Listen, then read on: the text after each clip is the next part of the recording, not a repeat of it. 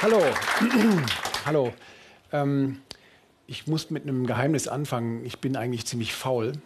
Und das ist auch der Grund, warum ich mit größtem Enthusiasmus mich mit Katalysatoren beschäftige.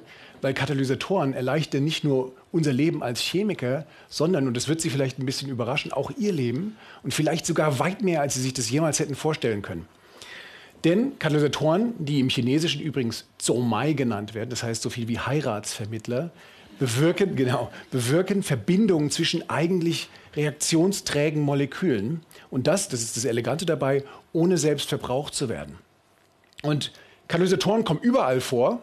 In der Biologie zum Beispiel kein einziger biologischer Prozess oder kaum ein biologischer Prozess ohne Katalyse. Aber Katalysatoren werden eben auch von Chemikern hergestellt und eingesetzt. Zum Beispiel in Ihrem Auto, es wurde eben angesprochen, Sie kennen das alles, das sind metallische Materialien, durch die die Autoabgase geleitet werden. Und der, der Katalysator bewirkt dann, dass sich diese giftigen äh, Abgasstoffe Stoffe in weit weniger giftige Stoffe umwandeln, wie zum Beispiel dem Kohlendioxid, das dann hinten aus Ihrem Auspuff herauskommt. Aber solche Katalysatoren sind extrem wichtig bei fast allen chemischen Prozessen. Die werden eingesetzt zum Beispiel in der Herstellung von Medikamenten, von Vitaminen, von Farbstoffen, von Parfums, von Kraftstoffen, Kunststoffen und so weiter und so fort. Im Prinzip von allem, was uns so umgibt. Und auf diese Weise tragen sie zu etwas mehr als einem Drittel des Weltbruttosozialprodukts bei. In diesem Jahr waren das 80 Billionen US-Dollar, davon wie gesagt ein Drittel erwirtschaftet mit Hilfe von Katalysatoren. Noch ein Beispiel vielleicht, das ist ein Eisenkatalysator, der wird eingesetzt in der Herstellung von Ammoniak. Und Ammoniak braucht man in riesigen Mengen, 150 Millionen Jahrestonnen, um daraus Pflanzendünger zu machen, ohne den vermutlich die Nahrungsmittelversorgung von etwa 7,6 Milliarden Menschen im Moment unmöglich wäre. Aber wie gesagt, auch die Biologie nutzt Katalysatoren. Zum Beispiel in Pflanzen wurden eben auch angesprochen. In den Blättern von Pflanzen das CO2-Molekül, das eben aus unserem Auto entwich, wird dort mit Wasser vereint und dabei entsteht zum einen Sauerstoff, den wir zur Atmung brauchen, und zum anderen Kohlenhydrate, von denen sich Tiere und Menschen auf diesem Planeten ernähren. Sie haben es wahrscheinlich erkannt, genau, das ist die Photosynthesereaktion. Und aus meiner Sicht, ich glaube aus eigentlich aller menschlicher Sicht, die wahrscheinlich wichtigste Reaktion überhaupt im Universum, für uns zumindest.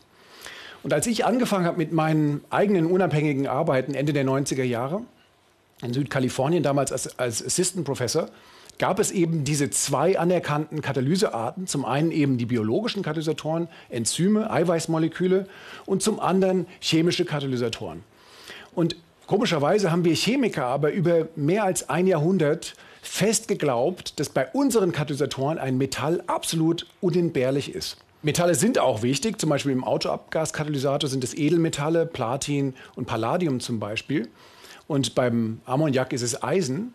Und selbst die Natur nutzt äh, ähm, äh, metallhaltige Enzyme. Aber Metalle haben einen gewissen Nachteil, dass sie zum Teil nicht ganz ungiftig sind und zum Teil auch recht kostbar sind. Und wie gesagt, auch Enzyme benutzen Metalle. Aber was mir damals auffallen und hier wird's auffiel und hier wird es spannend, mehr als die Hälfte aller Enzyme enthalten lediglich organische Elemente, also Kohlenstoff, Wasserstoff, Stickstoff und Sauerstoff und sind also komplett metallfrei. Und ich habe mir dann die Frage gestellt, die Natur macht es uns doch vor, ist es auch möglich, kleine organische Moleküle wie zum Beispiel Aminosäuren oder Zucker als Katalysatoren einzusetzen? Und in dem Kontext äh, ist es noch wichtig zu wissen, es gibt extrem äh, aktive Enzyme, die in ihrem aktiven Zentrum eine Aminogruppe haben und ein, das ist eine stickstoffhaltige Base und eine Säuregruppe. Und meine rückblickend dann relativ naheliegende Idee war, einfach eine Aminosäure einzusetzen, die, wie der Name schon nahelegt, aus einer Aminogruppe und aus einer Säure besteht. Und in dem Kontext fiel mir dann auch ein, in den 60er Jahren tauchte mal eine Aminosäure in der Katalyse auf, aber der Wirkprinzip wurde nie verstanden und deshalb wurde das irgendwie nicht weiter verfolgt. Und ich habe dann zeigen können, dass die Aminosäure Prolin, die können Sie sogar im Reformhaus kaufen, in den USA im Biosupermarkt, und die produzieren wir sogar in unserem eigenen Körper, weil es eine sogenannte nicht essentielle Aminosäure ist, dass die eine wichtige chemische Reaktion, nämlich die Aldolreaktion, hocheffizient katalysiert. Und bei der Aldolreaktion nutzen Chemiker sauerstoffhaltige organische Verbindungen, die sie mit miteinander verknüpfen, zur Reaktion bringen, um Kohlenstoff-Kohlenstoffbindungen dabei aufzubauen. Und das ist für uns deshalb so wichtig, weil quasi die gesamte organische Welt, also alle die Stoffe, die ich vorhin aufgelistet habe, die Medikamente, Farbstoffe und so weiter, aber auch der größte Teil der Biologie aus Ketten von Kohlenstoffatomen bestehen. Und entsprechend ist es extrem wichtig für uns, in der Lage zu sein, solche Bindungen aufzubauen. Ein anderer Aspekt, der dabei noch wichtig ist, ist, vielleicht wissen Sie es schon, es gibt Moleküle, die verhalten sich so wie linke und rechte Hand, also wie Bild und Spiegelbild. Und das ist deshalb so wichtig, weil unser Körper, wie überhaupt alle Organismen in der Biologie, sehr genau zwischen diesen beiden Spiegelbildformen unterscheiden können, obwohl sie physikalisch eigentlich fast identisch sind. Und das, es gibt zum Beispiel ein Medikament, Ethambutol, dessen linkshändige Form Tuberkulose heilt. Das ist also ein hervorragendes Antibiotikum. Aber die rechtshändige Form ist bedauerlicherweise äh, toxisch und kann Blindheit auslösen. Und, in, und, deshalb ist es so extrem wichtig, dass man heutzutage eben Medikamente, und das wird auch von den Zulassungsbehörden so verlangt, in spiegelbildreiner Form nur noch einsetzt. Deshalb ist dieses Prinzip auch in der Katalyse so wichtig dass man eine Spiegelbildselektivität hat. Und wir haben zeigen können, dass Prolin tatsächlich hochselektiv ist und sozusagen nur in der Lage ist, molekulare linke Hände zu fabrizieren. Und das war eben ein Phänomen, das man vorher nur von den Enzymen und von einigen Metallkomplexen in allgemeiner Form äh, überhaupt kannte. Und ich habe dann meine Arbeit publiziert. Es hat erstmal so eine gewisse Verblüffung ausgelöst, auch leider ein bisschen Skepsis von den Kollegen. Äh, vor allem wurde hinterfragt, ob organische Katalysatoren wirklich allgemein anwendbar sind. Und zum Glück für mich, damals hat sich eher wie Konkurrenzdruck angefühlt, haben dann zahlreiche Gruppen in den USA, in Japan, in China, aber auch in Deutschland zeigen können, dass eine ganze Reihe von chemischen Reaktionen sich mit organischen Katalysatoren durchführen lassen und haben dadurch eben dieses Prinzip Organokatalyse, wie es dann genannt wurde, als dritte allgemeine Klasse von Katalyseprinzipien äh, etabliert. Und heute ist es sozusagen Mainstream. Und ich würde sagen, es gibt kaum noch eine Fakultät an irgendeiner Universität in der Welt und auch keine Firma mehr, die sich mit der Herstellung von Molekülen beschäftigt, bei der dieser Ansatz nicht in der einen oder anderen Form verwendet würde.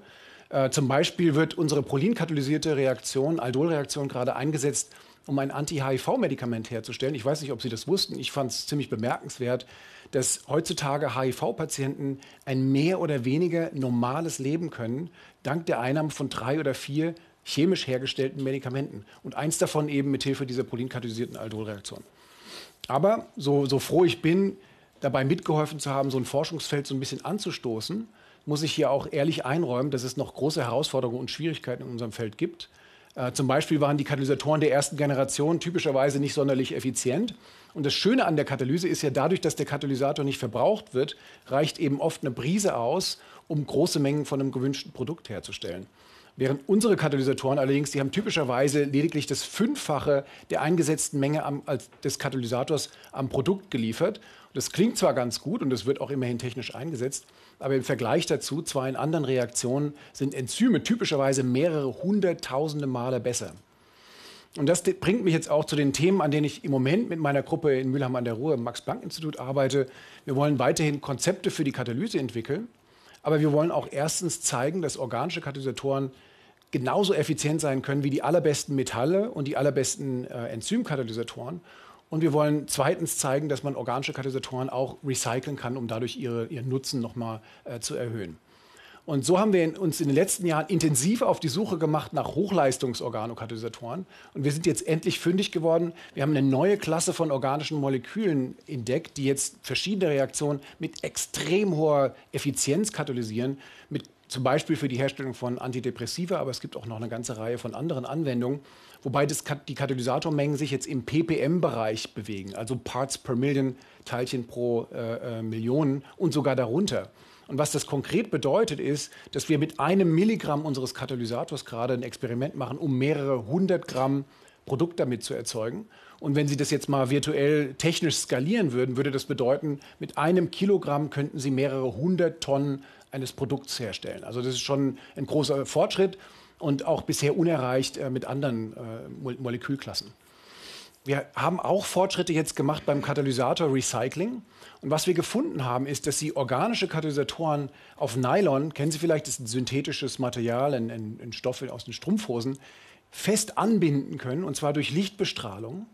Und diese Textilkatalysatoren können Sie dann quasi wie ein Teebeutel, nur ohne Tee, mehrere hundert Male recyceln. Also immer wieder in die Reaktionsmischung eintauchen. Wenn die Reaktion vorbei ist, holen Sie es raus und tauchen es in die nächste Reaktionsmischung ein. Das kann man dann mehrere hunderte Male wiederholen.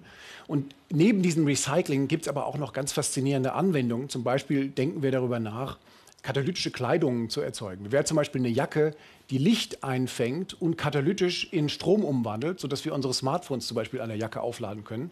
Mein, mein Sohn weiß zum Beispiel, dass das für mich eine ganz fabelhafte äh, äh, Entdeckung wäre.